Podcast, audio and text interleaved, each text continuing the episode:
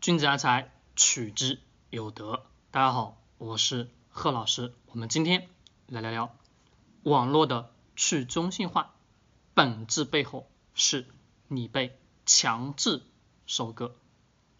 好，大家一听到去中心化这个词，大家会想到区块链。那我问各位，什么叫去中心化？很简单，举一个比较典型的例子。这是一，这也是一，没错吧，各位？对他们俩呢，信息是假设这两个一都是不同的啊，都不同的。他们俩网络上有无数的人，就是每个人什么，每个人都可以什么看到这个信息，就是全部人都可以看见同一样东西。你看的是一，我看见的也是一，懂吗？这叫去中心化。说白了，再简单一点，就是我们感觉上网络给我们带来了很多的便利，让我什么？让我们每天都能接触到大量的信息跟资讯。但其实我要告诉你一个非常震撼的消息，什么消息呢？是每个人每个人之间所刷的信息都是不同的，只是一些什么？热点的信息可能什么，每个人刷的是一样的，但是很多很多一些热点下面的基础性的信息，每个人都是不同的。就比如我们会说到你的行业，我的行业可能什么都不懂，对吧？你懂你的行业的东西的知识，我懂我行业的知识东西吧？对，没错，是不同的。那么为什么讲本质背后你是被收割掉了呢？也很简单。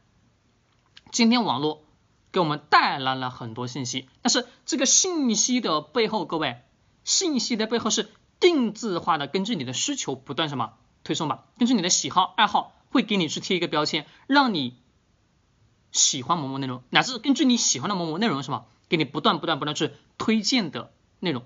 那各位，这个时候其实你已经什么被潜移默化的给收割了。为什么呢？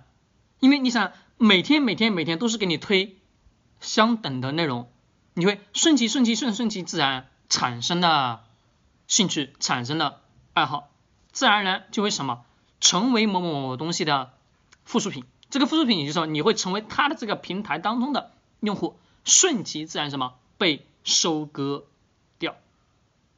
只是今天的商业社会本质已经是变成了这个样子，大家认为什么？啊，去中心化啊，人人都看的是以同一样东西，其实不是，其实真不是。这个去中心化这上是非常好，但是呢，我们今天社会的所有所有的人看的信息、了解到的资讯都是不同的，也就是我们经常会说的啊，人跟人之间的认知不同。对，没错，这个认知差异怎么来的？也是很简单，是因为我和你两个人之间所知道的知识面。接触到的乃至收到的信息什么是不同的？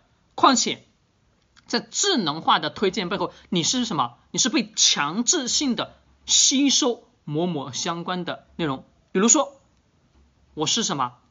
我要看某某相关的娱乐娱乐新闻。好，他也知道你是经常性什么看娱乐新闻，他为什么持续持续持续不断什么给你推送娱乐性的新闻？你去看其他相关的内容，你会发现极极极极少，也就是你根本找不到你想要去在其他领域去发展的那个基础性的信息，除非你是内心当中有意识的去搜索某个领域相关的对应的内容，才有可能存在。但现实呢？现实是你知道吗？你会被强制性的接收的平台给你推送的这些信息。你没办法去找到其他更多信息，除非你跳出这个平台以后，去其他领域去寻找自己什么想要的某个领域的信息。各位，这下懂我说的了吗？顺其自然，你就什么被收割掉了。这就是什么？网络的去中心化本质背后是你被强制性的收割，因为你在被动的去接受到了信息。大家会说，我有主动啊，但是你我们会去发现，在人性的本能的特性当中，人是什么？懒，就是因为懒，所以才成就了什么外卖，就是因为懒，过去才成就了什么方便面啊，各位，没错吧？对呀，就是因为懒嘛。那么人的本性也是懒，他获取知识也是懒啊。很多人不会主动去获取多少多少知识，他什么？他是等着平台，等着别人给他发的某某消息，他才可能什么去学习。他不会什么真的去主动去搜索某个领域当中的专业知识，很少很少有人会这么去做。所以说，大量大量人群之后啊，就会被沦为网络时代的什么机器，也会被。网络时代顺其自然的就给收割掉了。要改变这个东西很简单，自己学会主动的去获取自己想要的在这个领域当中的相关的知识体系，那个时候你的成长才会是更快的。好，各位，我们今天的聊到这里，喜欢这个视频点个关注。